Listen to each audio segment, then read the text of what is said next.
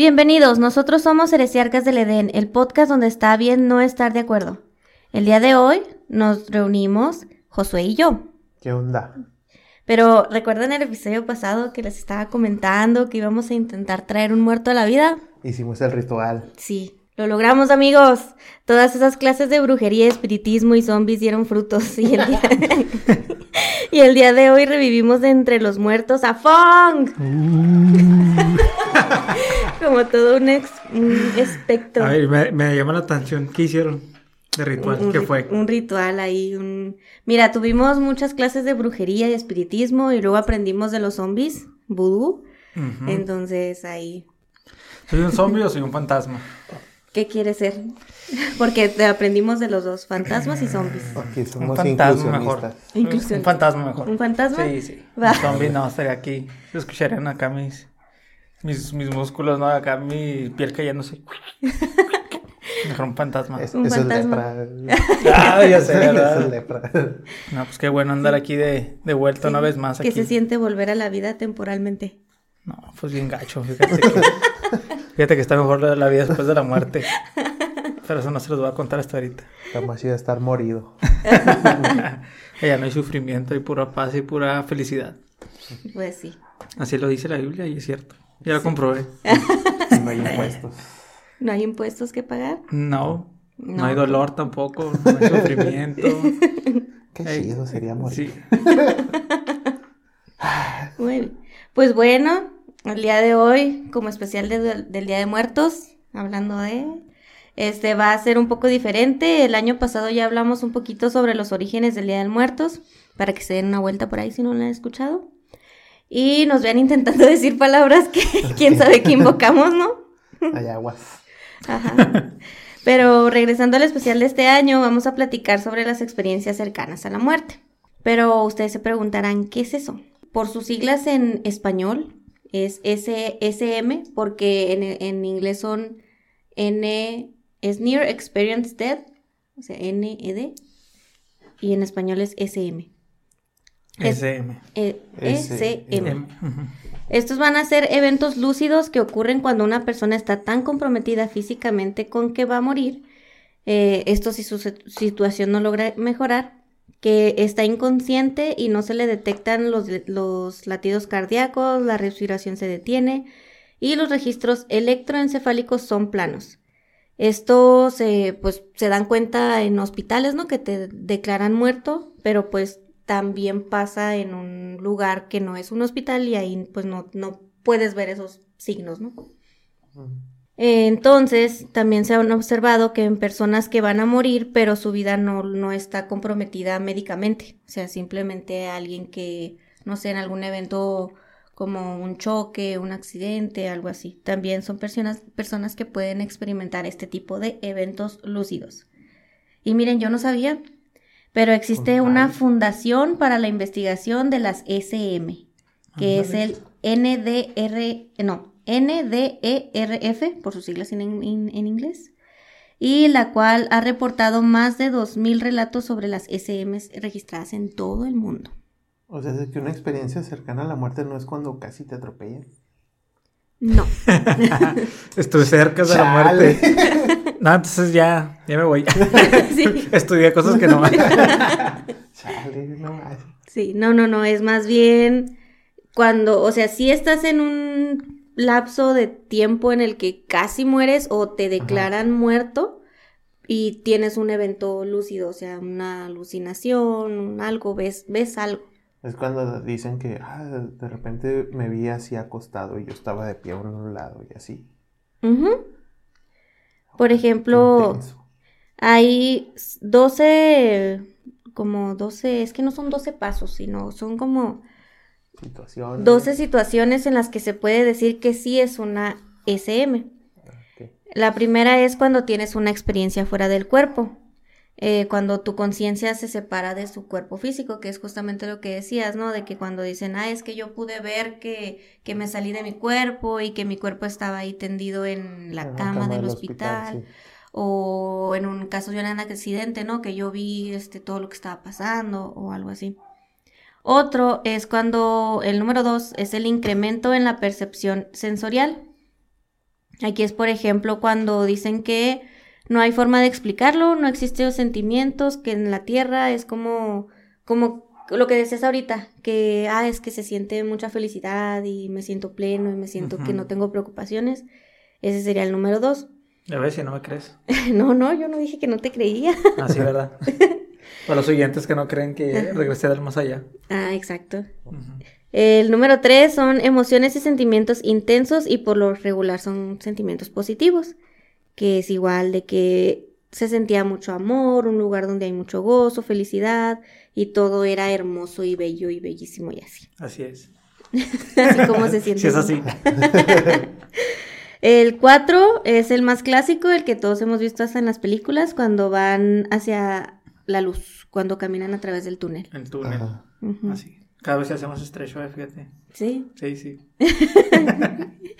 El número 5 es un encuentro con una luz brillante y mística. Pues es muy similar al del túnel, pero pues puedes verlo como un tipo, un ser de luz o algo así. Los estudiosos dicen que es el. ¿Qué? El- los mil soles o algo así. Ajá. Dice que es tan incandescente, pero que aún así puedes lograr ver. O sea, no estás acá como que. Como cuando quieres ver al sol y estás todo encandilado. Dice que ese sí lo puedes llegar a ver, pero que es una luz muy fuerte. Ajá. Ah. Justo, no produce ninguna molestia. El número 6 es el encuentro con seres místicos o familiares o amigos que ya fallecieron. Pues ese también es cuando dicen, ah, es que escuché que me hablaba mi mamá o escuché a tal persona que me estaba hablando, pero ella pues ya había fallecido o cosas así. Acá en la familia nos tocó que nos platicaran de eso. ¿Sí? ¿Quieres contarlo o ahorita con las historias? Ahorita, ahorita, ahorita. Va. El número 7 es el sentido de la alteración del tiempo y el espacio.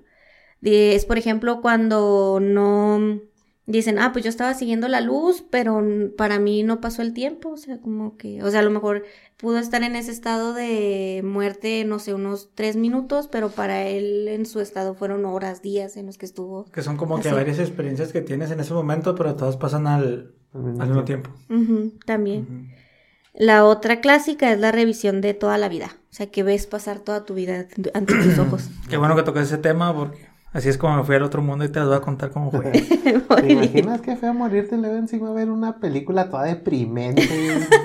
no, hombre, no, pues ni para irse uno a gusto. No, en lugar de irte feliz y gozoso, Sí, vas no, a irte. vas a ver una película toda triste, llena de miseria y engaños.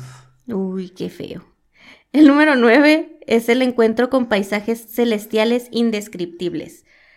Pues es cuando ven así de que no, que yo me vi en el paraíso o en un lugar así muy bonito y... Juárez sin baches. Ah, Ay, eso- ay, ¿Qué Eso dices sí tú? sería imposible. La Sí, gasolina en 7 pesos. ¡Oh! ¡Ay, ya me morí! Mira, mira. Pasas a la tienda y las sabritas a 3 pesos. tú, ¡ah! El kilo de tortillas a, 6 pesos, ¿no? No, sí. Hablando de eso, un paréntesis, la, eh, fui a, a, este, a la tortillería, tenía años que no iba a una tortillería. Entonces llego yo y, y ahí un fregón llego y no, me da un kilo de tortillas, sí, no, está bien, y la- 20 pesos. Y lo me quedo esperando y él también y lo... Y como que entendí de mente que... y luego volteé a ver la, la cartulina que tenían ahí y lo... 23 pesos el kilo. Y yo, hola, madre, ya estaba esperando cambio. No, pues sí, se nota que hace mucho no vas a la Muy, tortilla. muy, muy, muy, muy, muy. Me fue a la realidad, tío. Digo, estoy muerto yo. Esto no puede ser posible. ¿Cómo que 23 pesos un kilo de tortillas? Te juro que está esperando a cambio y el chavo y yo así viéndonos y yo. mm, Qué incómodo. Este, a ver. Ah, me falta dinero. Ah, hubieras dicho, oye. Ajá. Sí, pero ya bueno. Sí, es este. Número 10. Son unos encuentros celestiales. Sí. El número 10 es el aprendizaje de un conocimiento especial. O sea, es como, por ejemplo, que te, da- te das cuenta de que ya puedes entender todo, de que todo lo que hiciste tuvo una razón, de que entendiste el universo, sabes cuál es la razón de, la vida. O sea, así. Esa gente nomás se vuelve cristiana. De, sí, de hecho, todas las historias que ves tú de esos, como que se vuelven bien positivos. O sea, si es un cholo que está a punto de morir Y tiene una experiencia cerca- cercana a la muerte, ya regresa y ya lo ves ahí predicando.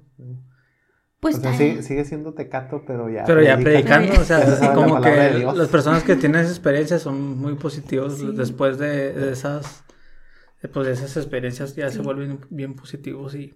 Están bien gordos. Pero ¿cómo va el chiste de no, yo no le hago a las drogas porque ese es el primer paso para hacerte cristiano? y de tarde o temprano caes. Ajá, Sí. sí. entonces no, no, no. Número 11, encuentro con una barrera o un límite. Es que llegas a un borde y ya de ahí ya no te dejan pasar. O sea, es como que si cruzas es como que ya no hay retorno, entonces por eso es que de ahí ya no. De te hecho, por ahí andaba yo en esa barrera, buscando cómo pasarla cuando de repente me jalaron y... Y aquí estoy. Aquí fue como llegué. Te, te salvamos de no regresar. Muy bien. El número 12 es un regreso voluntario o involuntario al cuerpo físico. Pues puede ser así, justamente después de que no pudiste cruzar esa barrera, pues regresas a tu cuerpo o te dicen, ¿sabes qué? Tú no debes de estar aquí, regrésate y te regresan a tu cuerpo. Ese es el, esos serían como que las características para identificar que sí es una experiencia cercana a la muerte. ¿A quién les pasa esta- este tipo de experiencias? Pues bueno, un estudio dice que en 78, en 78 casos de experiencias cercanas a la muerte, el 40% sucedió durante una enfermedad, durante el lapso de alguna enfermedad, el 37% en accidentes traumáticos, el 13% en una cirugía, el 7% durante un parto y el 4% por el uso de drogas que es por ejemplo los que utilizan, no sé, algún tipo de, o cuando hacen los viajes en, en hongos o ayahuasca Mm. o cosas así, alguna experiencia psicodélica. bien duras. Eh, que combinan pegamento con cloro. Ponle veneno de ratas para que pegue. Sí, no, pues sí, o sea, en ese tipo de... de, de- Pues cómo no, pues que no te vas a imaginar ahí, pues si ya estás Pues estás en un al- estado alterado de conciencia y ahí te puedes... Ahí sí te la creo, pues de que puedas hacer, imaginar cualquier cosa y de regresar de tu viaje y decir cualquier cosa. Sí, creo que lo platicamos en el de brujas, me parece. Sí. Sí, y ahí ve- veíamos justamente eso, desde que entras a un estado alterado y que ya todo mundo, o sea, O sea, y así como que tienes un clic, una revelación. Pues en la, en la historia supuestamente el ser humano también los neandertales y todos esos se pusieron bien locos con los hongos. Ajá, y es está como la, la teoría del, mono dopado que todavía la debemos. Ups. Oh, mira, ya ves, qué bueno que ya no estoy aquí, estoy en el otro plano astral. Hoy nomás regresé para estar un ratito y no andar prometiendo cosas. Cállate. Yo prometí un chorro de cosas que nunca cumplí. Sí, Desde el episodio 2, del 2, fíjate, ah, Ajá. dije que iba a hacer un experimento con el arroz y mira, hasta la fecha lo hago y me lo como, no lo dejo ahí. ¿Cuál era? El que, eh, cómo influenciaban tus, tus palabras y todo eso sobre, pues era un experimento del arroz, a uno le decías cosas bonitas y al otro le decías cosas feas. ¿Pero era arroz o era frijol? No, era arroz. ¿Era arroz? Era arroz. Sí, era arroz. Mm. Mm. Que no era una flor. Eh, El chiste es que, pues sí, o sea, estamos hablando de los tulpas. Ajá. Y como tú le, le, le, le decías cosas negativas al arroz y el arroz que le decías cosas positivas, pues se quedaba ahí fresquito, bonito, y al otro se hongueaba y... Estaría chido hacerlo, yo que hago arroz todos los días, pues debería de hacerlo ya una vez, ¿no? Y, Pues y sí. subirlo. No, ya me estoy comprometiendo otra vez, ¿no? No. Ya estás prometiendo Al cosas. rato vas a no. como Víctor. Víctor debe como seis rifas, dos camisas, una taza y, y- Ah, ¿sí? un bono de 500 pesos de Lesmar. yo creo. Tortibono, no, no, no. Sí, bueno, sí. si se puede lo hago, ¿eh? Sí, o sea, sí. sí, Tengo tiempo ahí y toppers pequeños. Sí, Sí, sí. el Víctor también prometió muchas cosas que ya me dejó embarcada, Sí. entonces hay, hay que tener cuidado con las promesas, ¿eh?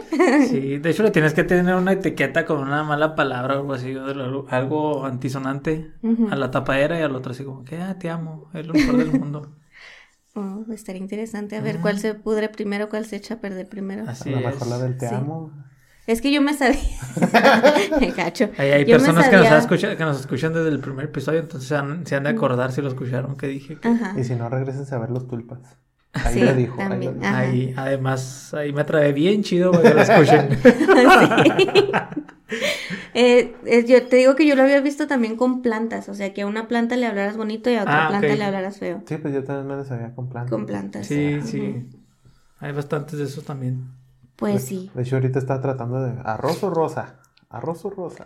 No, sí era arroz, sí era arroz. Arroz. Es que de hecho, en ese mismo artículo que yo estaba leyendo, en ese momento, porque o sea, había unos pasos de cómo crear tu, Tu tulpa, pulpa. tu tulpa. Este, ahí también venía lo del arroz y todo eso. Ah, ok. Así que bueno, bueno. Hay que hacerlo, Gaby. ¿No tienes todos toppers ahí? Sí, pero no tengo, no tengo, sí, sí tengo. Ah. Lo que no tengo es arroz. Te digo, pero ahí, ahí lo podemos ir viendo. dale. Pero ahora sí vamos a lo que nos truje, las historias. Estas historias las recopilamos de internet porque fue bien difícil encontrar a personas que tuvieran experiencias cercanas a la muerte, salvo las historias que van a contar ustedes. Pero pues... Pues, es ¿Quieres un- empezar por las propias o quieres es- empezar con las de... Eh, si quieren, leo una de las que de internet y luego nos vamos a las de ustedes. ¿Mm? Ok. ¿Sí? Que de hecho yo tengo dos, así que... Así que sí, es muy probable que ya esté muerto y no me dé cuenta. Pero sí, una muy reciente y una ya tiene unos, ¿qué? ¿Unos ¿Cinco años más o menos? Cinco, no más, como ocho años. No, pues sí. La primera historia que encontramos en internet se titula Vi con todo detalle la, vila- la vida que dejaba atrás. La Biblia. Mi experiencia tuvo lugar en la tarde del 29 de noviembre del 2010. Tenía en ese momento 52 años. Una caída bajando de un monte me provocó una fractura en el peroné y esta a su vez una trombosis y esta por fin un infarto pulmonar. A ello se le, se le sumó un erróneo diagnóstico inicial de infarto como una simple neumonía. A las 24 horas ingresé a la unidad de cuidados intensivos. Lo que sentí de manera clara duró casi dos horas de nuestro tiempo y lo resumo de la siguiente manera. Para empezar, me vi fuera de mi cuerpo, tendido en la cama boca arriba mientras que yo flotaba sobre él y observaba todo lo que ocurría a mi alrededor. De inmediato vi con todo lujo de detalles la vida entera que dejaba atrás, todos y cada uno de los hechos y circunstancias vividos durante mis 52 años, Eh, sin excepción y no de manera parcial o resumida, sino toda ordenada no como en una película o una sucesión de fotogramas que se proyectaran ante mí, sino como íntegramente y de forma simultánea, o sea, como que todo al mismo tiempo. Esta visión instantánea de la vida que ha terminado para mí po- proporciona la constatación de que todo tuvo un porqué y todo encaja de manera armónica. No hay ninguna pieza suelta o fuera de lugar en el rompecabezas de la vida. Seguidamente pude ver y sentir que estaba acompañado de seres de luz. Pronto tomaron un aspecto. No, pronto tomaron un aspecto reconocible como mi padre, mi madre y varios de mis hermanos, todos, de, todos ellos fallecidos años atrás. Fue mi madre la que tomó la iniciativa de comunicarse conmigo preguntándome si me encontraba tranquilo y en paz. No fue una comunicación verbal, pero sí percibí su mensaje y también yo pude comunicarme con ellos. Como cosa curiosa, entre los seres de luz estaba una hermana de mi madre que no había fallecido o al menos eso creí en ese momento.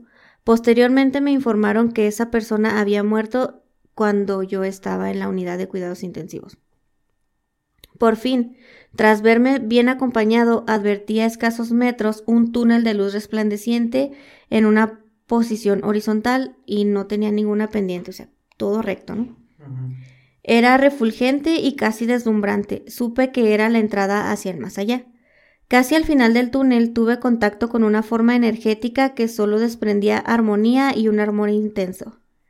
Aquí en lo que él narra, dice que esa forma tomó el cuerpo de Jesucristo, me tendió sus manos de luz y las entrelazó con las mías, generando en mí una experiencia de gozo, de, no, no, una experiencia de gozo inenarrable. Por ello, ah, no, ¿por qué volví a mi cuerpo físico? Fue una consecuencia de este encuentro con Dios y de la comunicación que ahí se estableció. Me confirmó que volvería a la vida física recién dejada para hacer algo que solo sabría una vez transcurrido cierto tiempo de que yo regresé a la vida. Uy, esa es la primera historia. Pues mira, ahí tocaste varios puntos de los que leíste. El túnel, ¿no? El túnel, Encontró ver sus toda la vida. Encontró a sus seres queridos por allá. Ajá, Lo interesante ahí fue que vio a su tía que seguía en vida cuando... ajá. O sea, ella pudo entrar en razón de que... De su vida, o sea... ¿Cómo, cómo explicar eso? O sea, aunque tú estés en un... En otro viaje, en otro... En otro mundo que desconocemos, ella todavía está consciente de quién está vivo y quién está muerto. O sea, Ujú. quieras o no, está consciente y pudo ver, este, darse, pudo darse cuenta de quién en ese momento ya había fallecido y quién seguía con ¿Y vida. quién seguía con vida? Pero a eso sí, eso sí no lo había escuchado. ¿eh? Pero es que lo, lo raro es eso, o sea, que vio a, la- a su tía que él no sabía que estaba muerta y pues, pues había fallecido en ese tiempo, ¿no? Qué gacho no enterarte así de esa manera. Sí. ¿Usted qué hace aquí, tía? Ah, este. Eh, tienen que hablar contigo de Sí. al rato. Oye, como el Mayhew. porque te tienen que decir algo. Sí, el Mayhew en la película del cadáver de la novia, ¿no se acuerdan? Ah, sí. Del el, el chofer El del chofer carro. de los- que de repente se, se alegra mucho del Víctor porque encuentra a Mayhew y luego voltea y todo muerto. ¡Ah! ¡Perdón! Ah, Así, sí. justo. Qué triste. Pues esa primera historia estuvo eh, por ese por ese datito, porque lo demás era así como que ah, un poquito de todo lo que estamos hablando y un Ajá. poquito de todo lo que hemos escuchado acerca de eso, pero ese dato sí fue extraño. Sí. Como, o sea, en ese momento tan rápido, a lo mejor las dos estaban en el mismo sueño, quién sabe, y una regresó y otra ya no. Ajá. Bueno, quién sabe de qué manera habrá muerto la tía. Sí. Sí, pues eso no lo Ya explica. en la plan ella no había vuelta atrás. No. Ahí, ahí, ahí está el quiebre, ¿no? ¿Cómo, ¿Cómo se decide si regresas o ya no regresas? O sea, ¿qué tan grave es lo que estás, por lo que estás pasando, ¿no? ¿Qué tal si tienes, no sé, un cáncer terminal o estás desangrando a ti ahí en la carretera o... O qué tanto poder de decisión tienes, ¿no? Pues sí, Mm, hay gente que... Pues inclusive hay gente que ha- han enterrado supuestamente viva, ¿no?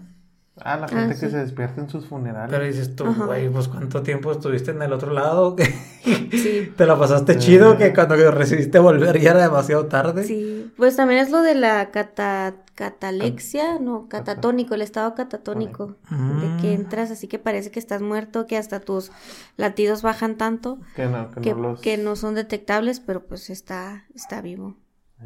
Pues puede ser una. Porque pues ahí, ahí, ahí mencionaste algo del, de la alteración del tiempo también, que todo Sí, pasaba en el mismo momento. Ahí, ahí, Ay, ay, ay, ahí ese golpecito. Entonces puede que sí dures mucho allá. y- De hecho yo leí una historia ya hace tiempo, pero me quedó algo muy grabado, de que esa, cuando lo tuvo era una niña, Ajá. pero no le contó a sus padres hasta que ya era adulta, porque dice que ella mientras andaba, ¿cómo le podemos llamar ese lugar? En el paraíso. Por Es que llamarlo de alguna no- manera. no- no todo En el otro lado, en el otro, Me- no, el otro lado parece Estados Del Unidos. otro mundo. Mm, En el más en el allá. otro plano, Se- pues. Se, oye como. en el del otro, en Goku. el más allá. En el más allá. Cuando ella andaba en el más allá, decía que todo era hermoso y todo era muy bonito, que se sentía muy a gusto. Entonces ella duró, creo que estuvo en coma, no sé qué, qué, qué era, cuál era el dato, pero el chiste es que ya llevaba. Ahí ya pegándole el susto gacho a los papás. Entonces ella de repente decide volver, pero porque escuchaba a su familia rezarle, que le hablaba. O sea, ella sentía toda su angustia, siendo que ella era muy feliz y ella realmente quería ya quedarse allá en el más allá. Entonces ya después de muchos años ella les dice, yo regresé porque ustedes me estuvieron rezando, lo estuvieron pidiendo a. Dios y todo esto, pero en realidad estar allá se siente bien hermoso y todo eso. ¿Quién sabe si se pegó unos buenos fumazos? pero usted era niña, fue, entonces no creo, entonces está, está chido también ese datillo ahí como que, Sí. como que si es una decisión Sí. aparentemente propia, puedes regresar, ¿no? Ajá. Y difícil, ¿no? Porque si estás en un lugar en el que todo es felicidad, pues ¿para qué regresas aquí a sufrir? Está como el meme, ¿no? Cuando te mueres y ves que después de... Vida después de la muerte, así como... Chingada madre. Chingado. Pues ahí está la primera. Esa es la primera de las tuyas. Eh, ¿De las mías? No, Ah. ¿cuál mía? No, Ah, esa fue una que leí. O sea, yo, Ah, yo me refiero a una personal, o sea, Ah. una, algo, A ver, cuéntala. algo así... Es que tuve un accidente de una moto, no sé si ya lo llegué a contar. No me acuerdo si lo contaste en el podcast. Pues, ay, pero Casi pues este es el momento indicado para Sí. contar. Este es el tema Este es el específico. Porque pues yo no vi ni el túnel, ni gente mística, ni na, na, na, na, na. Lo que sí me pasó fue lo de la alteración del tiempo. Y, que era lo otro? Una revisión de la vida. Ajá. Esas dos cosas sí me pasaron. Haz de cuenta que yo vengo, no sé, un poquito más allá del límite que, que aquí está en México, que, que es en carreteras que te gustan, 60 kilómetros por hora, 70 más o menos por ahí es el límite. ¿En calle normal? En calle normal, Ah, ajá, ok. no en carretera. No, en carretera es entre- más. Ajá. Sí, pues sí. Pero pues entre calles, eh, unos 60, Como 60, 70. 70.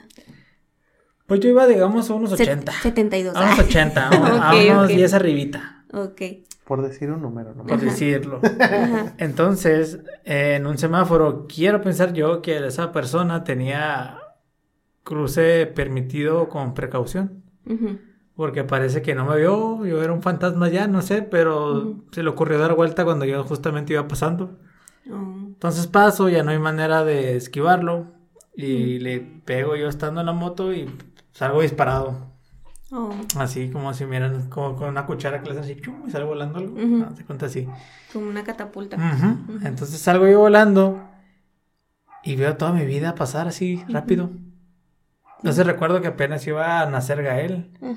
Entonces yo como que me imaginé una vida así agarrándolo en brazos, vi a mis amigos, a mi familia. O sea, eso de andar volando en el aire fue un segundo, no, ponle dos, ¿no? A ver, Ajá. fue de lo que caes y todo. Sí. Entonces, yo no sé cómo fue, es posible que yo haya recordado tantas cosas en tan poquito tiempo. Y lo Ajá. siento como si me hubiera quedado en un sillón acostado relajado Ujú. viendo hacia arriba y pensando en toda mi vida y todo lo que había dejado atrás una vez ya muerto. Ujú. Entonces de la nada yo veo como que voy a tocar el pavimento, pongo las manos, me echo como una marometa y doy vueltas y ahí quedo, adolorido, ¿no? Y aturdido. Entonces, como que de repente se me nubló la vista y yo entre sueños escuchaba gente hablando. Y dije, es que no lo toquen, es que si está fracturado, no lo muevan, y esto y aquello. Y yo escuchaba todo, pero en realidad no podía hacer nada. Hasta que de repente, así como película que eh, de una imagen negra se, se, se separa en dos y empieza a ver la imagen. Así fue como de repente empecé a ver los rostros de la gente, pero no me veían la cara porque yo seguía trayendo el casco puesto. Oh. Entonces de repente me moví y luego hablé y no me entendieron. Yo les dije, estoy bien. Y dice, ay, ya se movió, llaman a una ambulancia, traigan una cobija porque estaba haciendo mucho calor. El pavimento me estaba quemando la espalda. Oh. Entonces ya como pude me levanté la visera del casco y les dije, estoy bien, estoy bien y todo. Y pues ya, ahí es otra historia. Pero el chiste es que fueron esas dos cosas. El tiempo pasó relativamente lento en lo que iba del aire y pude ver toda mi vida pasar. Y, y ya. Ese fue como que. Como que. Como que iba a entrar a mi experiencia cercana a la muerte, pero no hubo tanto tiempo como para poder pa- que pasar a todos estos puntos que No, pero pues, o sea, de que la tuviste, la tuviste, cumpliste con dos. cumplí con dos. Y de que si me puede haber muerto en la caída, me puede haber la muerto. verdad es que sí se estuvo. Que muy- yo recuerdo cómo pude meter las manos, que fue lo que me salvó, porque iba directo así de cabeza. Entonces, como que pude poner las manos y hice esto, ¡pua! costalía. Eso sí me pegó en la espalda bien feo y hasta la fecha todavía me duele.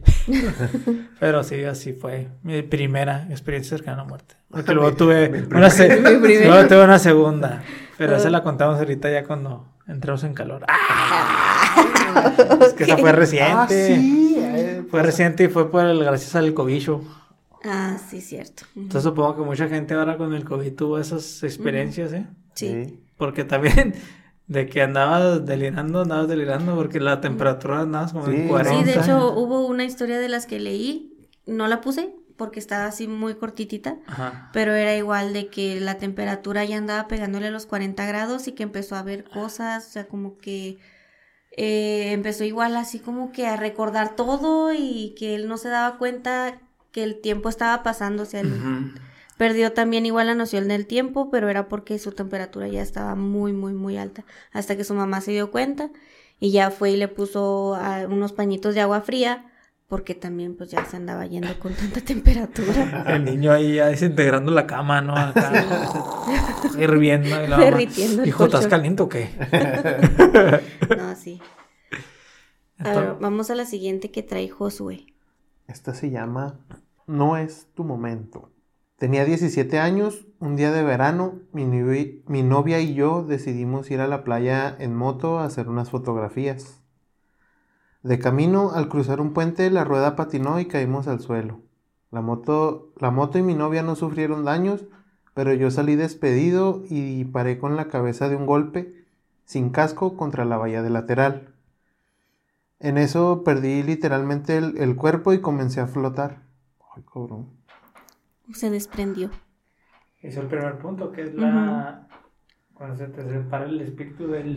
Lo tienes apagado. Ah, Ay, perdón, no apagué el micrófono.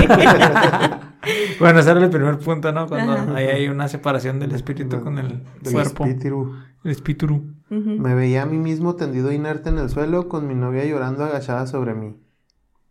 También recuerdo un joven que corría hacia allí pidiendo auxilio, pero la visión cada vez era más difusa porque yo no paraba de elevarme. La madre. De, de pronto mi ascenso flotando boca abajo se detuvo por alguien que me asió. Que me tomó por la espalda. Ah, sí, asió. Dije, "Ah, pues, ¿y ¿para qué lo va a lavar por la espalda? Asió en lugar de aseo.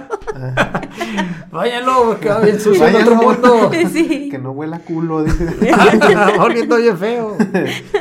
No se ha bañado. Quien quiera que fuera, con una voz amigable y serena, me preguntó, ¿dónde vas? Y sin dar opción a responder, continuó, este no es tu momento, tienes aún muchas cosas por hacer. Recuerdo que volví a ver a aquel ser que llevaba una túnica blanca, tenía un pelo rubio, algo largo y una cara que no se veía bien, pero infundía confianza y tranquilidad. Bueno, para empezar se llama cabello, pero sí.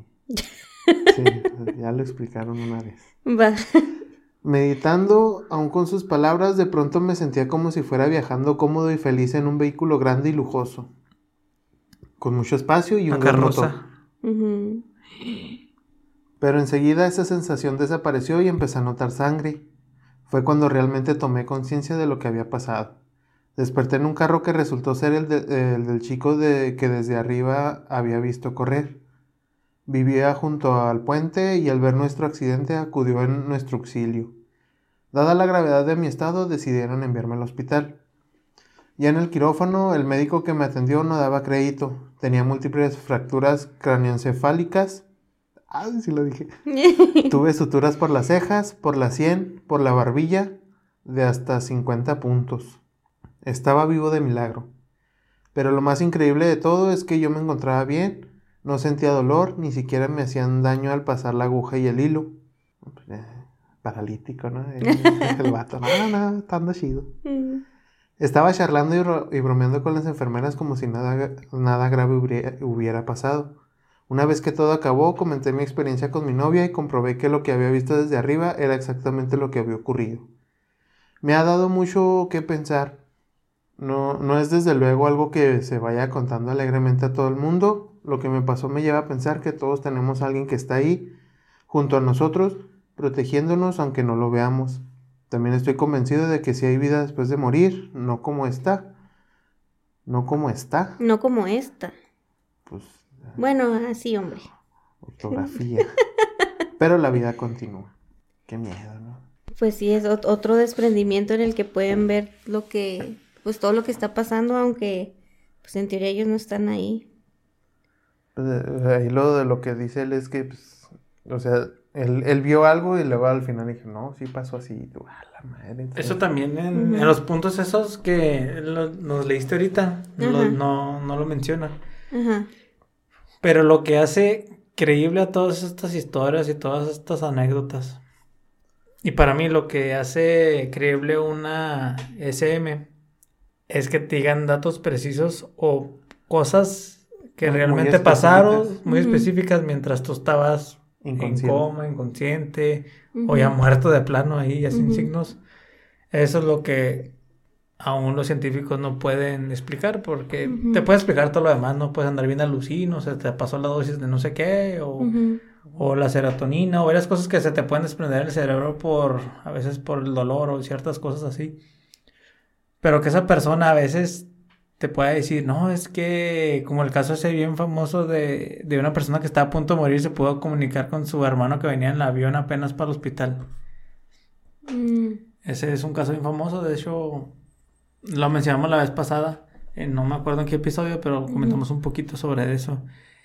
Y que a tres, a tres cuartos donde estaba esta persona ya había muerto, este, escuchó lo que el doctor le dijo a sus parientes de que no, murió y todo esto. Entonces ella le dijo a lujo de detalle todo ese tipo de cosas. Entonces, prácticamente imposible que ella lo, Lo supiera. lo supiera. Ajá. Y puede decir, también en esa historia me acuerdo que decía que al doctor se le cayó la pluma y que la pluma era de tal color y que él se la guardó en la bolsa de tal lado y así, y, o sea, supo muchas cosas así.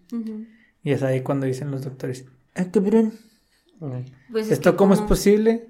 Porque tiene una es experiencia extra, Extracorpórea. ajá, entonces ven cosas así y escuchan cosas. Sí.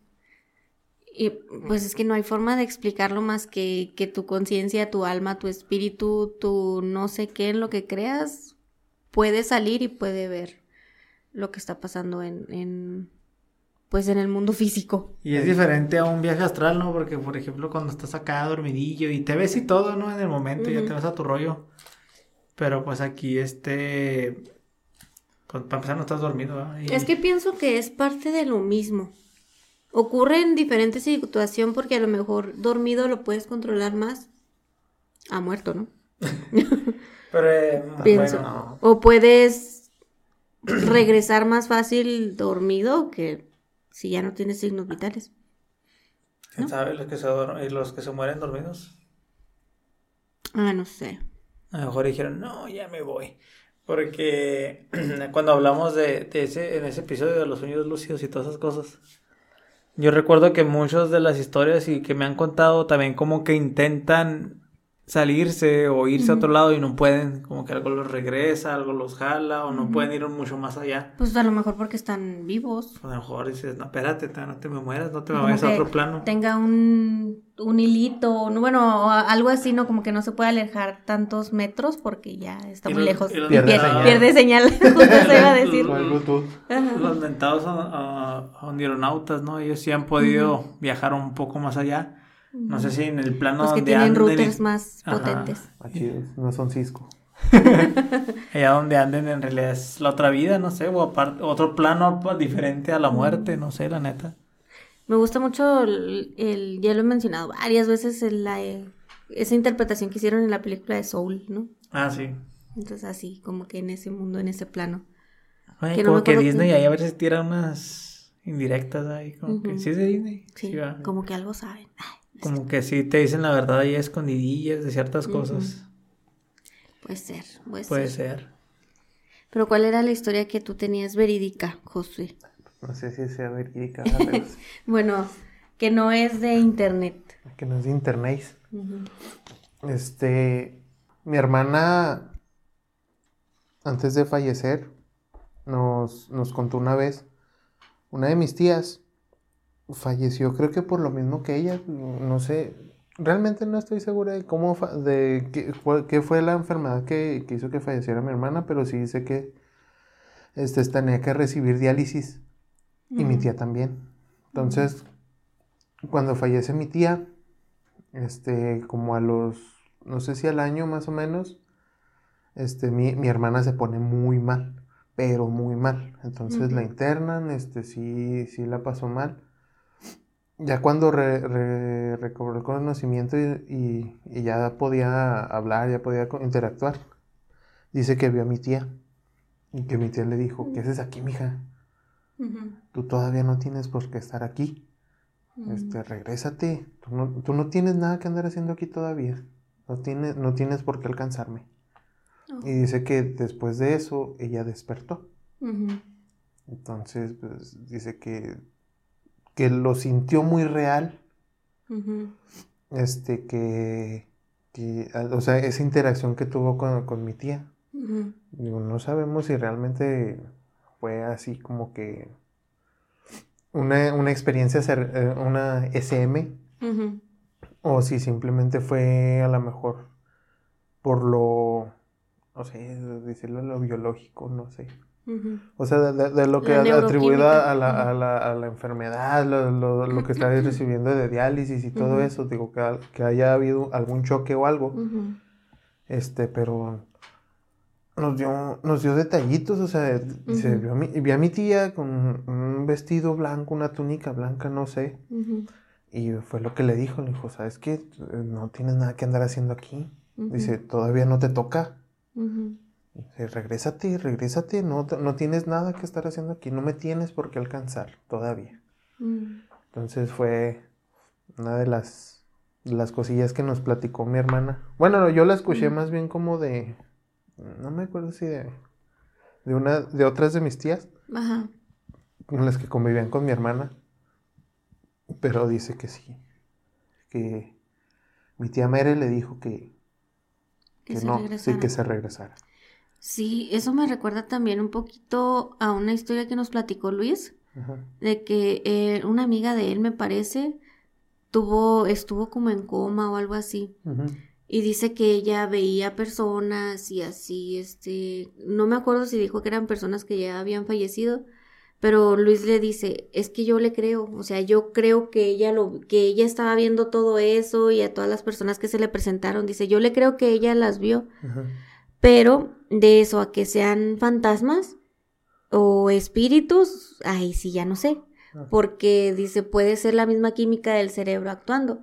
Y de hecho al final vamos a ver las explicaciones que le da la ciencia a este tipo de fenómenos. Pero pues sí, o sea, de que vieron algo, vieron algo. Mm, El chiste es por qué lo vieron. Pero de que vieron algo, estamos seguros de que vieron algo. Ya lo, lo- lo habíamos platicado también en el de. No me acuerdo si. En el de Brujas. Que ha- había una, eh, que había una persona que, que veía gente muerta. Que dice que vio un choque y vio a la persona que estaba tirada en el piso que la vio hacia lo lejos. Ah, sí. ¿Sí fue sí, ahí, sí, sí, fueron de brujas. Ujú. Sí, esta muchacha, Cintia. Sí, Cintia. a salud. Saludos. Y que, que había contado que, que vieron un choque o un conocido de ella vio un choque. Que el hombre que estaba tirado se veía hacia en, en- estaba Al fondo, ¿no? Al fondo. Sí, hay varias, pues se podrán decir hasta creepypastas que hablan de eso. De que hay gente que ve ciertas personas que fallecieron ese mismo día en otros lados. O cercas a donde fallecieron. Ah, pero pues yo lo acabo de ver aquí, pasó, o cosas así. Entonces, está un poquito raro ahí. Bueno, pues ahí en ese que comentas, pues fue en el momento, y ahí lo vio. Pero pues hay gente que tiene esa habilidad, ¿no? Dicen, de poder Sí. ver a los, a los A muertos, a los espíritus, digamos. Sí. Bueno, vamos a pasar a la siguiente historia de internet. Pero bueno, dice, me tengo que ir. ¿Así es el título? Sí, ese es el título. Dice, ¿no ves que me están esperando? Mi hermano sufrió un accidente de moto. Oye, es la segunda en moto. Sí. Yo conté una en moto. Ahorita ando en moto. Las ya mot- me dio miedo. ¿No quiere leer a alguien más? Bueno, están tratando de decir. Ya sé, para empezar, este... El de la historia ahorita no traía casco. ¿Qué pasó ahí, maestro? Pues tienes No, que traer pues, más casco. o sea. Es que a lo mejor se lo puso la novia. Ya ves que No, muchos pues hay hacen que traer eso. dos y ahorita traigo dos. O Pues sea, sí. Hay que traer siempre el casco. Sí. Bueno, en fin. Dice, mi hermano sufrió un accidente en moto. Aunque en principio parecía resultar en alguna herida leve y sin importancia, se complicó al no detectarle una hemorragia interna que una vez extendida se hizo incompatible con su vida. Una mañana el teléfono sonó para ale- alertarnos de la inminente llegada de su fin. Algo que desde luego es imposible de asimilar. Ninguno nos imaginamos que el día que cayó al asfalto impulsado por alguien que decidió saltarse una señal de alto, mm, ya ves, desembocaría en una agonía tan rápida y tan, compa- tan compartida por toda la familia. Todos sabíamos de la proximidad del momento más triste de nuestras vidas, todos menos él. Mi hermano permanecía ignorante de su gravedad, estaba consciente y lúcido y así mantuvo durante todo el día una lucidez sorprendente en relación a su destino. Los familiares intentábamos no agruparnos en la, en la habitación del hospital para no despertar sospechas. Mientras mi hermano nos hablaba con normalidad, en un determinado momento se incorporó sobre la cama e intentó levantarse. Yo estaba a su lado en ese instante, sien- siendo ambos los únicos presentes en la invitación, le pregunté sorprendido que a dónde iba. Él respondió con la mirada fija en un punto en el que no había nadie. Me tengo que ir. ¿No ves que me están esperando? Sorprendido aclaré que no había nadie ahí, pero él insistió señalando hacia un punto vacío. No fue el único de los que en ese día le acompañamos que le escuchó decir cosas similares, incluso llegó a describir a uno de los que habían venido a buscarle, refiriéndose a él con una naturalidad como con una naturalidad y como si le conociese perfectamente, añadiendo Mira qué guapo está. Esa noche murió. Se fue. Yo esperando dentro de mi tristeza y de la de todos los, los, los que le echamos de menos que se fuera con alguien que le quiera tanto como nosotros. Fin. Fin. Ahí llegó. Esa historia me recuerda un poquito a algo que nos platicó mi tía, nada más que este es un tema un poquito, pues todavía está fresco. Oye, pero yo me quedé. Ajá. ¿Se murió o no se murió? Sí, pues sí se murió. Sí, va. Sí. Pero qué raro. Sí, pues alguien lo estaba Alguien, llamando. alguien lo estaba llamando, ¿no? Ujú. Y deja tú, Pues estaba guapo el vato. Sí. que- Henry Cavill. es que es que Henry Cavill, deja mejor me voy. Sí, Sí, sí, Pelo no. en pecho. Este que les digo acaba de pasar hace muy poquito, pero mi tía nos platicaba de que precisamente mi prima y pues ya estaba un poquito mal con su enfermedad y ella veía a alguien que estaba ahí, no me acuerdo si ella les dijo o si ellos sospechan que era su hermano y como que ya la como que la estaba llamando, ¿no? Y de repente pues ella se asustaba y así hasta que pues ya ella no ya no pudo con, con su enfermedad, pero aparentemente pues también parecía que la estaban llamando que o que ya la estaban esperando para llevársela. Mm. Y pues es lo mismo, ¿no? O sea, sea la enfermedad, sea la química cerebral, si sean espíritus o no, pues nunca lo vamos a poder ¿Sabe? saber. Pu- Pues es que puedes explicarlo de varias formas, pero no sabes si en realidad puede ser la respuesta a lo que ellos estuvieron viviendo en ese momento. Por ejemplo, este vato que pues de ahí le hablaban y todo esto. Dices tú, no, pues a lo mejor tuvo un golpe en la cabeza y pues ya está delirando y el güey ya está imaginándose cosas, pero pues qué tal si no y en realidad sí tú puedes ver algo que los demás ya Sí, no pueden y no. Ajá. están diciendo, eh, ya te tocó, ya te tocaba. Pues así como, como con los niños, ¿no? Que se dice que tienen la conciencia muy abierta o la mente muy abierta, pues a lo mejor cuando estás en este punto de que ya estás más para allá que para acá, pues como que esa puerta se vuelva a abrir o algo así, puedas volver a ver cosas que, que antes no podías, o si podías ir o no podías ir, otra Pues no vez sé, puedes. pero no quiero ver nada así. Alguien que me esté llamando, mm, así no animéis. Si, ve- si ven un bebé viendo un punto fijo y riéndose y pidiendo obras, paténlo. No, no, eso no, eso no se hace. Eso suena muy específico. Ya sé, un bechoncito, ¿no? Me perdió, no, una patada. Una patada en la cara. Fíjate que, pues voy a aprovechar una vez para contarme otra ¿Tu otra anécdota, ajá. Pues relacionada con el COVID, pues yo, o sea, lo relaciono totalmente a que pues andaba en 40 grados ya. Entonces, pues sí veía muchas cosas, sí andaba alucinando, sí eras... Sentía cosas muy extrañas. Hasta el momento donde yo le decía a Brice, oye, es que no me quiero dormir. Me decía, ¿por qué no? Duérmete, descansa. Le digo, es que no quiero dormir porque si me duermo ya me voy a morir. Digo, y no voy a despertar. Ujú. No, no me digas eso. Le digo, no, es que en serio ya siento que ya, ya de plano voy a, a morirme, ya no lo voy a aguantar. Y pues ya que también llorando. Y me dice, no, cállate, ¿cómo dices locuras? Y, y en una de esas, en mis delirios, empecé a ver el escenario desde un punto de la esquina del cuarto. Como si yo estuviera parado en este momento ahí. Y me estuviera viendo yo de espalda hacia ustedes. Entonces así me veía yo en la cama tirado y yo veía a Brice poniéndome los trapitos con alcohol en la frente, en el pecho, en los pies, tú tratando de bajarme la temperatura. Ujú. Y yo le decía, chingada, madre, me morí ahora sí. Ah, Chale. Te estaba diciendo, hombre, que, que no me durmiera. Ajá. Pero yo tenía un sentimiento de, de culpa, de, de tristeza, de decía, ¿cómo no aguanté? ¿Por qué no aguanté? Y.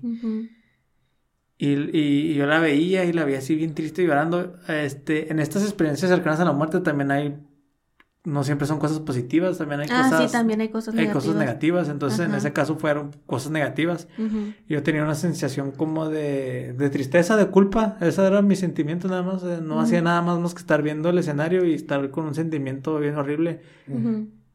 Y pasó mucho tiempo, o sea, yo nomás veía el escenario y seguía como que sintiéndome triste, seguía sintiéndome culpable, como si hubiera tenido la culpa. Mm, ¿Sabes cómo visualizo que si sí hubiera pasado lo que hubiera pasado en ese momento, te hubieras quedado como ahí, como alma en pena o algo así? Sí, porque pues ya teníamos días luchando contra pues lo, lo feo que fue esta madre del COVID. Entonces ya eran días yo con calentura, o sea, no nomás era uno. Me, me metí a bañar, me eché agua helada y todo esto, pero como que de repente yo quise tirar la toalla y le dije, no, es que ya sí me duermo ya. Ya voy a calaquear. Entonces yo recuerdo que desperté así, de repente ya estaba en mí otra vez y la volteé a ver. Y le dije, ¿sabes qué? Esto va a sonar bien de película. Ok, Bien ok. novelero el pedo. Pues, o sea, ant- antes de que me pasara eso, ya hasta le había dicho que quería hacer un testamento, bla, bla, Ahí me bla. encierras Dejarle en el mis, patio. mis patrimonios a, a mi hijo, así. O sea, ya yo ya quería dejar algo por escrito porque, tío, yo de Sí. plano ya sentía que ya iba a brincar el, el charquito. Entonces, cuando yo vi ese escenario, en mis delirios, y regreso y, y siento que otra vez estoy eh, vivo, digo, "Ah, ahora sí, lo sabes qué, le digo, me voy a alivianar. Digo, "Está- no, no puedo morir todavía, le digo, estoy bien joven, le digo, ¿cómo voy a morir? Estoy digo, bien chavo. Estoy bien chavo, tenía pues, entonces 29 años, le digo, tengo 29 años, ¿cómo, cómo va a poder algo así conmigo? Ujú. Ah, le- cállate, güey, estás delirando. no, no me dijo eso, pero me decía, sí, La sí. con cállate, Sí, güey. ya, ya, duérmete. Este, Que no tenías y mucho recuerdo sueño. que me metí a bañar y, y, o sea, me metí a bañar sentado en una silla porque cuando esa madre, cuando no saturaba su oxígeno, no tenía Ajá. ni siquiera fuerzas. Ajá. Entonces recuerdo que estaba sentadillo en la silla y la volteé a ver así desde, el, desde la regadera y le decía, nada, si voy a salir de esto, le digo, ya. Le digo, Ujú. "Neto, net- ni- ni- necesito ser positivo. Ujú. Digo, porque tengo puros pensamientos negativos Sí.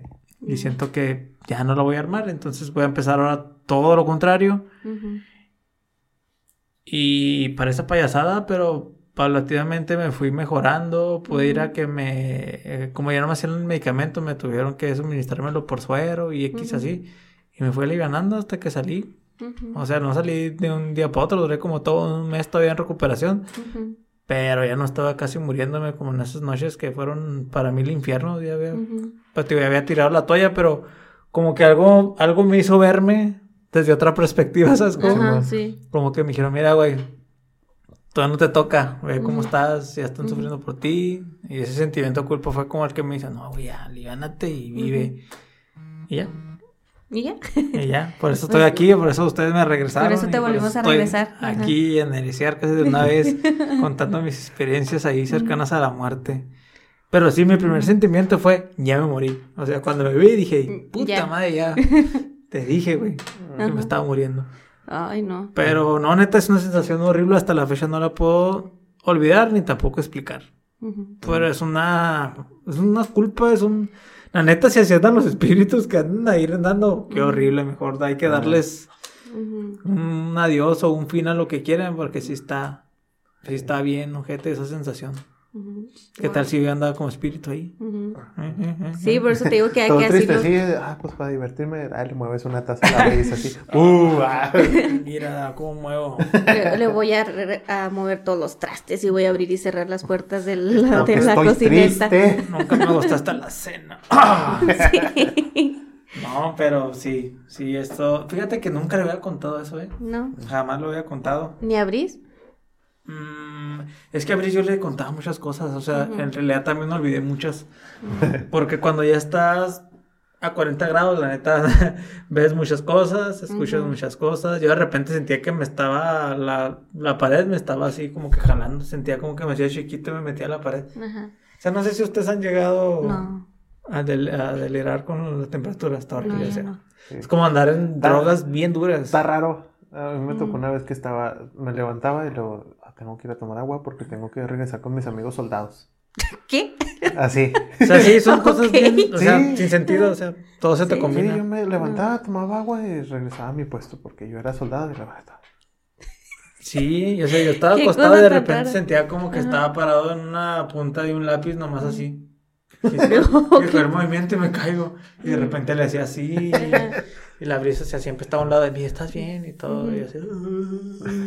Sí he tenido fiebre así, de hecho la vacuna del COVID también me llegó a fiebre, fiebre horrible, pero no llegué a ese grado. De Ni ya quiera, tener ya. alucinaciones, A mí no. me daba miedo que me Sí. diera COVID, o sea, que me diera con síntomas. Yo, a mí, yo me imagino que me dio asintomático porque Ujú. pues era de ley. Ajá. Pero cuando me ha, me ha dado gripa, a mí de repente la fiebre sí me hace alucinar. Ah, Qué loco. Entonces sí, sí, a mí sí me asustaba un chorro de que "Y si a mí sí me da COVID, se me hace que ya se me voy a morir. Sí. Y, y así como dice Fon, Mm. yo también, tu- nosotros cuando le dio el COVID a mi papá, mi papá luego, luego se agüitó. Porque Ujú. para él COVID ya era, se va a morir. Sí, pues eh, Y, y de las como comorbilidades, sí, ¿no? y como estaban picados por bronquitis, Mm, pues estaba peor. Sí. Nosotros tuvimos que hablar con mi papá para decirle, hey, te estás medicando, ya, te- ya le habíamos conseguido oxígeno, porque ya le tuvimos que conseguir oxígeno. Ujú. Yo sí le dije, le digo, esto no va a jalar si no pones de tu parte. Sí. Digo, si te Ujú. me vienes para abajo, esto no va a servir. Y no, no creas que vamos a estar bien a gusto sin ti aquí. Y ya como que medio agarró la onda. Y, y salió él, y luego salió mi mamá. Porque mi mamá todavía le dio tos de perro y así, bien feo. Pero sí les dije, le digo, necesito que moralmente estén bien porque y, y mentalmente traten de estar lo mejor que se pueda porque si se, si se me cae uno, no puedo levantarlos a los dos, no voy a poder. Y pues solamente así, o sea, que yo me imagino que pues agarraron la onda de que dijeron, o sea, es que si me, me, me caigo, no, la, no va a salir de la enfermedad. Y sí tiene mucho que ver. Sí, eso. lo- la parte psicológica yo os digo que sí tiene mucho que ver con qué tanto nos podemos recuperar de ciertas enfermedades. Porque Sí. ya, ya ves que hay gente que le, que le- hasta que les hacen el diagnóstico de una enfermedad fuerte Ah, es sí. cuando la enfermedad se los empieza Entonces, a, consumir. comer. Ajá. Ujú, Eh, eh, yo me imaginaba que así pasó, yo me imagino que así te pasó a ti, de que ya sabía, ya estaban dados de que no, o sea, es que no la voy a hacer y de- de- de- la enfermedad te empieza a tragar vivo. Sí, es que pues, el cuerpo refleja como tú andes. O sea, si yo me sentía acabado ya muerto, pues más me iba chupando ahí el COVID Sí. bien feo. Digo, hasta que pensé diferente. Mm. Hasta que mencionabas el, el oxígeno, yo también traía las puntillas. También duré bastante con las puntillas para poder dormir. Y este, ese sonido me quedó traumado, ¿eh? ¿El sonido? El sonido ese, de repente lo llego a escuchar en una, en una película o en algo que salga así y yo, ay no, de pinche sonido. Porque yo lo recuerdo mucho, o sea, yo no podía dormir y yo escuchaba el... y lo- así sonaba nada más. y Ah, le- y luego para ti El- es, el- es el- un sonido más como de... uh, Sí, era, era evaporativo, o sea, nomás Ajá. estaba así y sonaba de repente así como una descarga de aire. Y yo, ay no. Y luego esa cosa te seca todo por dentro. O sea, te lo- sí, sí. o sea, está horrible, está horrible. La neta, ya para otra, si caigo en esa, ya mátenme. Ay, no, No, cállate. Sí, no, y quedé bien traumado. A mí apenas me empezaba a dar calentura y me, pues, me empezaba a poner bien nervioso. Y decía, no, otra vez no, otra vez no. Eh, Eso, esos, esas enfermedades así sí te trauman. Sí. Yo cuando me, cuando me dan los dolores de la vesícula me dolían la parte de atrás de la espalda. Y luego ahorita si de repente me llega a dar un dolorcito similar, yo así como que, ay no, por favor, no, No, por porque de bola. no, no. Eran dolores así que... Era, eras, no. ate- eras ateo hasta ese momento, ¿verdad? Sí. Ay, y ahorita Dios, sien- perdóname sien- por haber dicho que no. siento así algo en la espalda y yo, no, no, no, no, ya no tengo vesícula, ya no me puede doler nada allá atrás. Sí. Pero sí, sí, sí te trauman bien gacho esas cosas. esos- Supongo que las personas que nos estén escuchando se van a, Identifica. a identificar con muchas de estas cosas porque todos hemos tenido al menos o un dolor de cabeza que sientes que te vas a morir o en el caso de las mujeres hay varias que sienten cólicos que también Ah, sí, sienten que se van a morir. Entonces estaba horrible cualquier tipo de esas cosas. Sí. Pero ahorita que me, me llamó la atención que dijiste, cuando está, o sea, si tú no te alivianas, si tú no eres positivo, pues te vas a ir para abajo. Ajá. Y en ese entonces yo ya había, ya andaba tirando la toalla y está raro porque como el, ahorita la experiencia que contaron, como que alguien había y le dio un empujoncito y que le dijo, oye, como que eh, el chavo de la moto que se quedó y se pegó ahí en el- la cabeza, la historia esa, que decía como que alguien más lo estaba protegiendo, como que alguien había ahí que lo protegía. Y yo, pues, algo también similar así pensé yo, como que alguien me hizo verme para decir, mira, pues, hay alguien todavía por... Date cuenta, ¿no? Date cuenta. ¿no? Échale ganas. Y así fue. Que esto, que, que, que historia tan larga me aventé vaya de medio episodio. No, está bien. No, está bien. Es parte del contenido. Sí. Mira, esta, esta que traigo aquí dice, se llama Regresó por sus hijos. Les cuento, mi abuelito estuvo muy enfermo en el hospital y pensamos que sería muy complicado que lograra salir bien debido a su edad y a la complejidad de su cirugía. Durante la operación, él falleció por unos segundos, pero él nos contó que salió de su cuerpo y vio a sus hijos muy tristes y preocupados, por lo que decidió regresar y gracias a Dios aún tenemos abuelito para rato. Sí, esa está cortita, Ajá. pero pues es parte de, de lo que veíamos ahorita, ¿no? De que por algo toman la decisión de mejor regresar. Como Harry Potter. Que regresó para matar a Voldemort. ¿Te imaginas que ese sea tu propósito? No, déjame regresar para darle matarile un vato.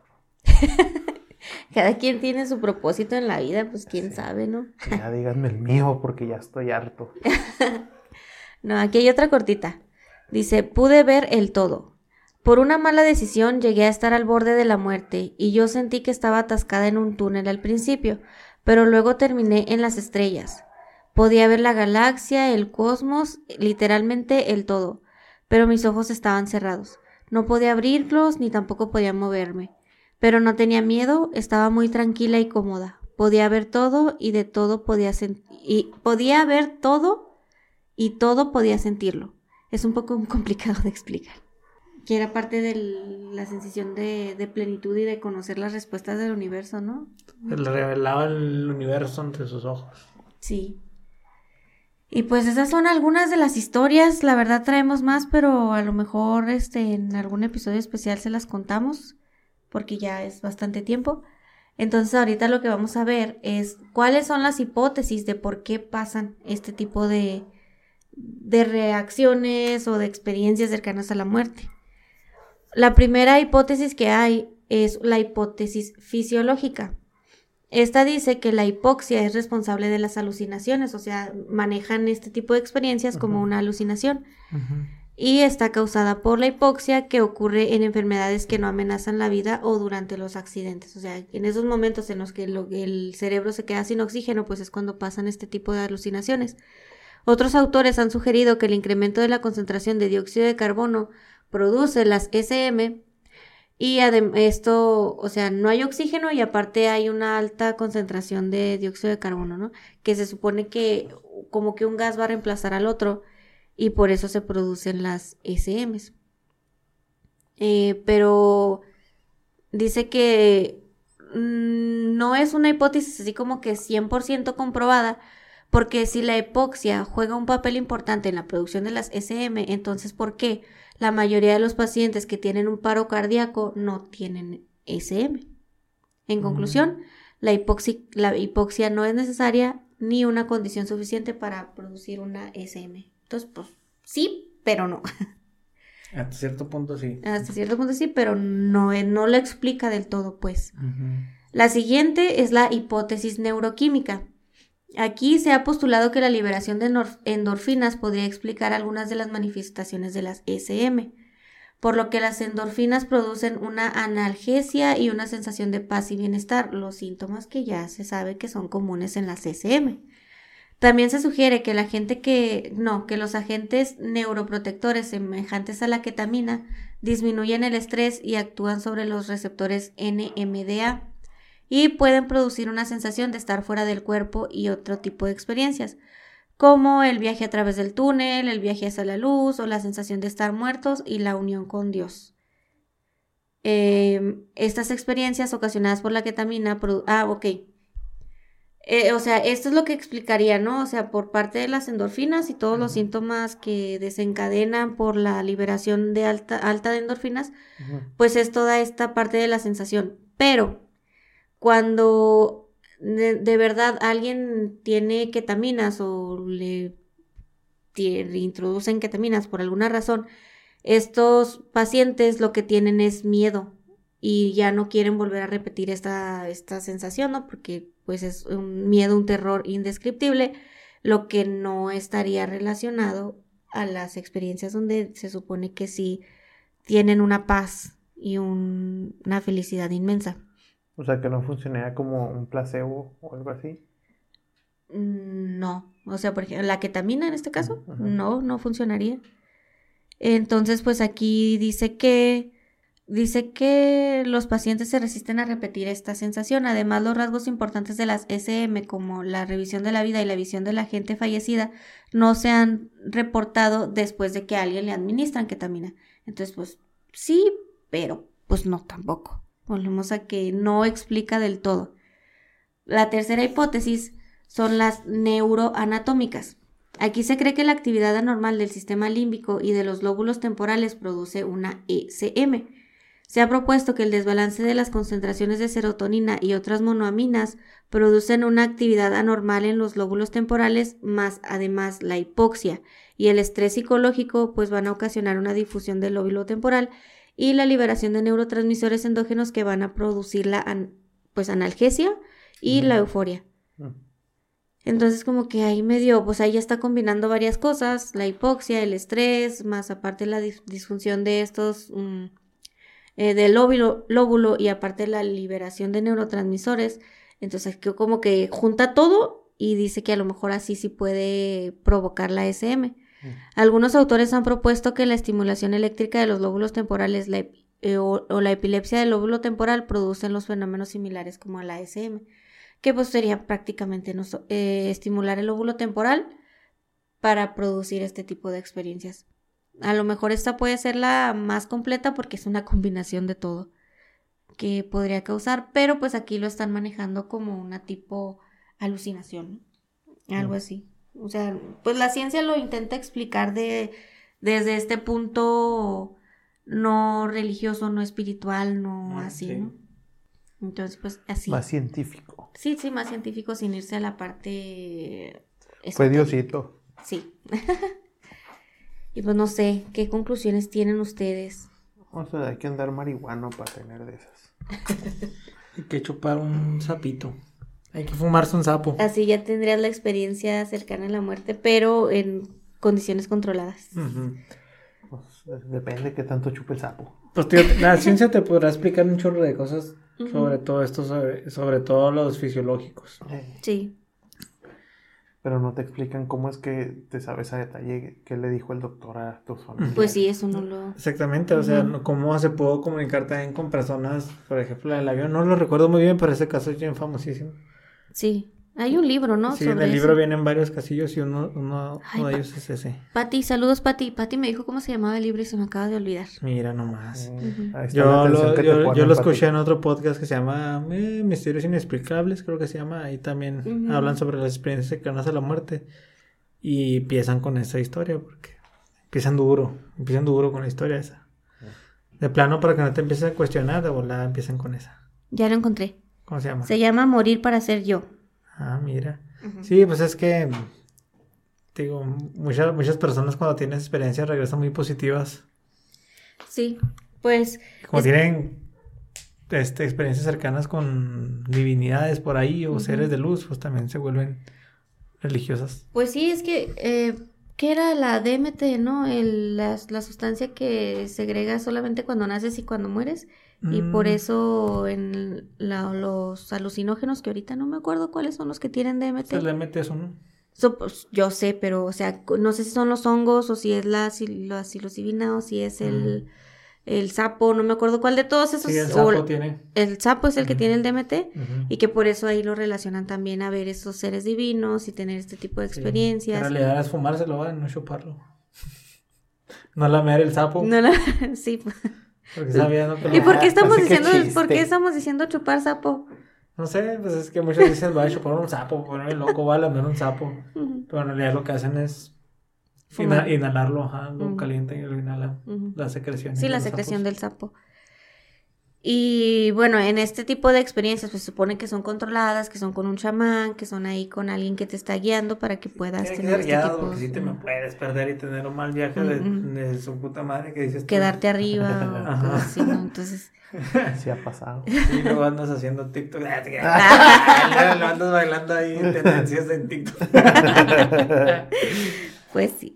Entonces, pues no sé qué conclusiones tienen ahí sobre este episodio especial del Día de Muertos. Pues yo me voy decepcionado porque mi historia de que casi me atropellan no es una experiencia A ver, cercana bueno, a la muerte. cuéntanos tu historia de que casi te atropellan. Ah, pues nomás, o sea, se cuenta que iba a cruzar la calle, pero se cuenta que están las dos esquinas y estaba un carro aquí estacionado. Entonces, pues, eh, pues dije, pues me voy a aventurar a lo solo porque Ajá. ni modo que me atropellen. Y en, Como que cuan- tú y en cuanto pasé el carro, nomás escuché el freno. Y aquí me quedó, aquí en un lado de la pierna. A dos centímetros. Pues no, no tanto. Cuenta bueno, con experiencia cercana Sí, pues, es que- a la es que muerte sí. definitiva. O sea, Ajá. yo no vi mi vida pasar, no vi un túnel, no vi nada. o sea, nada. nomás, Ujú. nomás fue así como que, ay, los pedos pesan o qué. de repente volteó por un lado y estaba Valentín Elizalde. Un putazo de su madre. Ay, hijo, qué "Ah, Este pedo". güey sigue vivo, mira. Eran mentiras. Como los videos esos me da mucha risa que se burlan de cosas que uno no debe burlarse. Por ejemplo, por eh, personas paralíticas o así que tengan alguna enfermedad y te ríes Sí. y de repente estás en el infierno y tú, ah, ¿Qué? ¿Qué? Sí. Pero solo da risa, hombre. Pues sí. Pues es que yo también tuve una así, precisamente pasó en uno de mis cumpleaños, eh, que fue lo que se me hizo muy curioso, ¿no? Que había sido justamente en un 9 No de hay, no hay- noviembre. no hay mejor día para morir que el día que, naciste. ajá. Entonces, yo- íbamos en, veni- íbamos cambiando de fiesta porque ten- tengo un amigo, eh, Teo, un saludo, quién sabe si nos escucha, pero un saludo, que cumple años el mismo día, el Ok. 9 de noviembre. Entonces, íbamos caminando de su casa, de, de, de su casa de él, a mi casa, a mi casa mía de mí. Entonces, íbamos por la, por la calle y eh, íbamos mi hermana, la hermana de Ray, bueno, Mayra, Ray, Marcos y yo, me parece. Entonces, la mayoría íbamos por la calle, en lugar de ir por la banqueta, íbamos caminando por la calle. Y en eso nos dice Ray, súbanse a la banqueta porque ese vato viene medio sospechoso. O sea, era un carro, pero pues él lo vio desde lejos y como que vio que venía muy recio. Y dijo, "Sú- súbanse a la banqueta. Entonces ya en eso que fue así cosa de segundos. En lo que nos subimos a la banqueta, pasa el carro y el carro pega con la banqueta, pero esa banqueta estaba alta. Entonces pega con la banqueta y a nosotros pues nos pasa, ¿no? Rosa y pum, pum, pum, empieza a, a darse vueltas. O sea, la- la- el choque que dio con la banqueta hizo que diera vueltas y cayera del otro lado del camellón. Entonces, si no nos subimos a la banqueta, nos lleva a todos. Y, y esa banqueta hizo así de tope para que el carro brincara y se fuera hacia el otro camellón. Hizo su función de banqueta.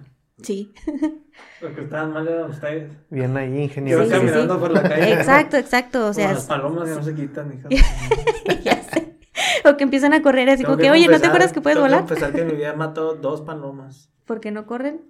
Porque corren en vez de volar. O sea, Se les olvida que vuelan. se les olvida que vuelan. O sea, tú las ves y corren en vez de volar. Y a veces tú no tienes chance de frenar porque traes un carro atrás. No puedes Ujú. manobrar porque traes carros a los lados. Y pues te la llevas. Pues sí. Lamentablemente te llevas. O sea, o sea, si tú puedes volar, ¿por qué corres? ¿Por qué corres? ¿Por qué corres? O sea, tú las ves y ves que te vas acercando y empiezan a correr. Mm, ¿Se las has visto? Sí. Dices tú, vuélale, pues, ¿qué estás corriendo? Y luego ya se acuerda, ah, la verdad, sí es cierto. O sea, Brice casi me come una vez que atropellé una. Es que no te quitaste. Le digo, pues es que no puedo andar manobreando y partirme la madre yo por una paloma que vuela y no vuela porque quiere correr. Exacto. Así les pasó a ustedes. así. Si no hubiera estado Ray, mira, se los hubiera llevado. La porque neta, en vez de subirse a la banqueta, iban caminando a gusto Ah, por la calle. por abajo de la calle. Pues es que era noche y ya no había carros. Mm. Entonces, pues se nos hizo fácil. Pero ustedes Estábamos que jóvenes. tragando mocos para no ver cómo venía un carro a gorro enfrente. Pues veníamos platicando. Pues, Veníamos platicando. sí. Entonces, pues ya nos Mal, subimos y en eso, pum, pum, y pues ya todos asustados y así como que salimos, o sea, nuestra primera reacción fue salir corriendo. Y luego ya cuando entramos a la cuadra, así como que, oye, ¿y estarán bien? Porque pues se voltearon bien gachos, se dieron como dos vueltas y luego cayó el carro otra vez Ah, así. no, auxiliaron. O sea, primero no. Ah. Primero nos asustamos y salimos corriendo. Y luego ya después, este, Ray dijo, no, ustedes váyanse a la casa, o sea, refiriéndose a nosotros, a las mujeres, váyanse. Y ya él, y Marcos se, se regresaron y les ayudaron a, a salir del carro. Que el carro no quedó tan mal y pudieron salir y no había nada. Nada más una de las chavas que iba, pues sí estaba como que en shock, no muy asustada. Pero pues no les pasó nada, o sea, más bien fue ahí el puro susto y pues el carro un poquito dañado, pero pues fuera de eso todos, todos estamos bien. Con un sustote, pero todos estamos bien. Fíjate que. Con diabetes, pero detalles. Pero regresando a las SM, entonces, pues independientemente de la explicación que le dé la ciencia o lo que sea, pues cada, mm, cada quien toma su, su experiencia cuando le llega a pasar, pues muchas veces de la mejor manera y regresan siendo mm, ya sea más espirituales o más empáticos o espero, ¿no? espero que, que les sirva un poquito de algo esa experiencia en, Yo en regresaría la más, empatía. más ojete. de, "Ay, ya, ya estuve cercano a la muerte, ya no me importa nada. Ay, no, no, pues de perdiz ser un poquito más consciente, Exactamente. de tus acciones y de las consecuencias que pueden tener, que andes en moto sin casco o algo así. Soy yo, soy yo. Y pues sí. Pues sí, pues sí. Así es. No, estuvo interesante, la neta, estuvo suave. Me dieron el espacio para poder, para poder platicar de las Platicar mías, tus ¿no? historias. Sí, quería ser el protagonista, ¿no? Ahí está. No, no, no por algo me regresé de allá, iba llegando el túnel, allá al final del túnel y me regresaron. Sí, Pero un no, ratillo. Un ratillo. A ver si luego volvemos a hacer una invocación ahí para... Y una invocación ahí. papitas y, y, y, y soditas. Pues no quieres muy fit. No, sí. Pero Entonces- pues, una Pero que puede otra- haber. Una que puede haber ahí nomás. Ah, bueno, y, pues, te- oler es igual que, ratito. olerlas es igual que probarlas casi, entonces no. No nos Sí. tengas Pues sí. privados, Gabriela. ¿A poco Ya, no? les di ¿Tú hueles- dulces, tú- les di ¿Te gustan las dulces. tripitas? No. No, chale, ¿a ti te gustan? Eh, amén. Bueno, el chiste es que las tripitas a lo que huele saben, igualitas, o sea. Pues sí, por eso no me gustan. O sea, yo no sé, yo huelo tripitas y me da hambre aunque, aunque haya comido, no sé por Mm. qué. Y saben a lo que huelen. Pues sí, Para los que no las han probado. pues sí. El chiste es que, bueno, luego te volvemos a invocar. Muy bien, gracias. Y pero de todas maneras les agradezco mucho por haber estado aquí. Ya saben que este siempre es trabajo en equipo, en todos aquí este aportamos un poquito y a veces vienen unos, a veces vienen otros, pero aquí estamos es, todo el tiempo. Yo vengo para monetizar, para que me paguen. Deja nomás que moneticemos y platicamos, ¿va? Hombre, Trato.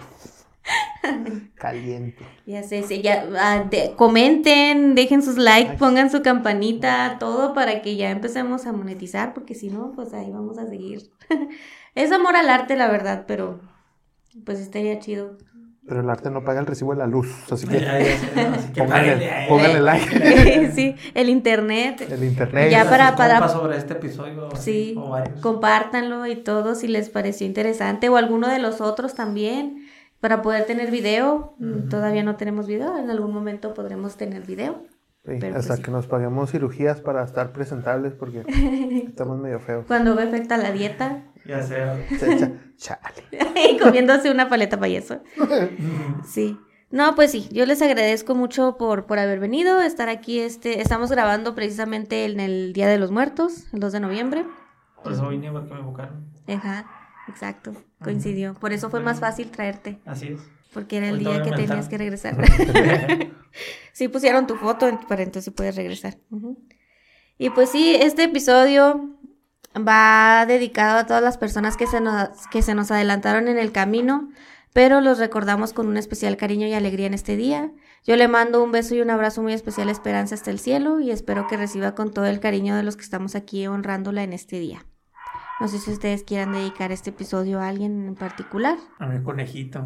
A la Moni. a la Moni. Ujú. Pues este año se fueron también muchas mascotas. También Así se fue es. mi ajolote, o me pasó a mejor vida, y Kira. Kira también, mi perrita también. Entonces también se los dedicamos a ellos. Así es. No, yo como camala- calamardo, este, mis sueños y esperanzas o- otra vez murieron. Mis ganas de comprarme un carro y tener casa y una vida plena también se fueron, pero aquí andamos. Aquí Hay andamos. que seguirle, hay que seguirle hasta que tengas tu, tu una perspectiva diferente, hasta que te veas tú mismo y digas, oh, tengo que cambiar. Sí. Eh, no, no creo. No, lo que estamos hablando no va a funcionar si no cambias. No, Ya sé. no, pues, ni modo. No, pues tú muy mal. Pues bueno, yo les agradezco mucho por estar aquí. Te lo sabes. Entonces, es- a nosotros nos encuentran como Heresiarcas del Edén en todas las redes sociales, Spotify, YouTube y todas las que se les ocurra, Facebook, etc. En el grupo de Facebook les ponemos a veces encuestas o ahí les pedimos que manden, que manden sus historias. Así que pues únanse al grupo. Esto fue Heresiarcas del Edén. Nos vemos el próximo episodio. País. Bye.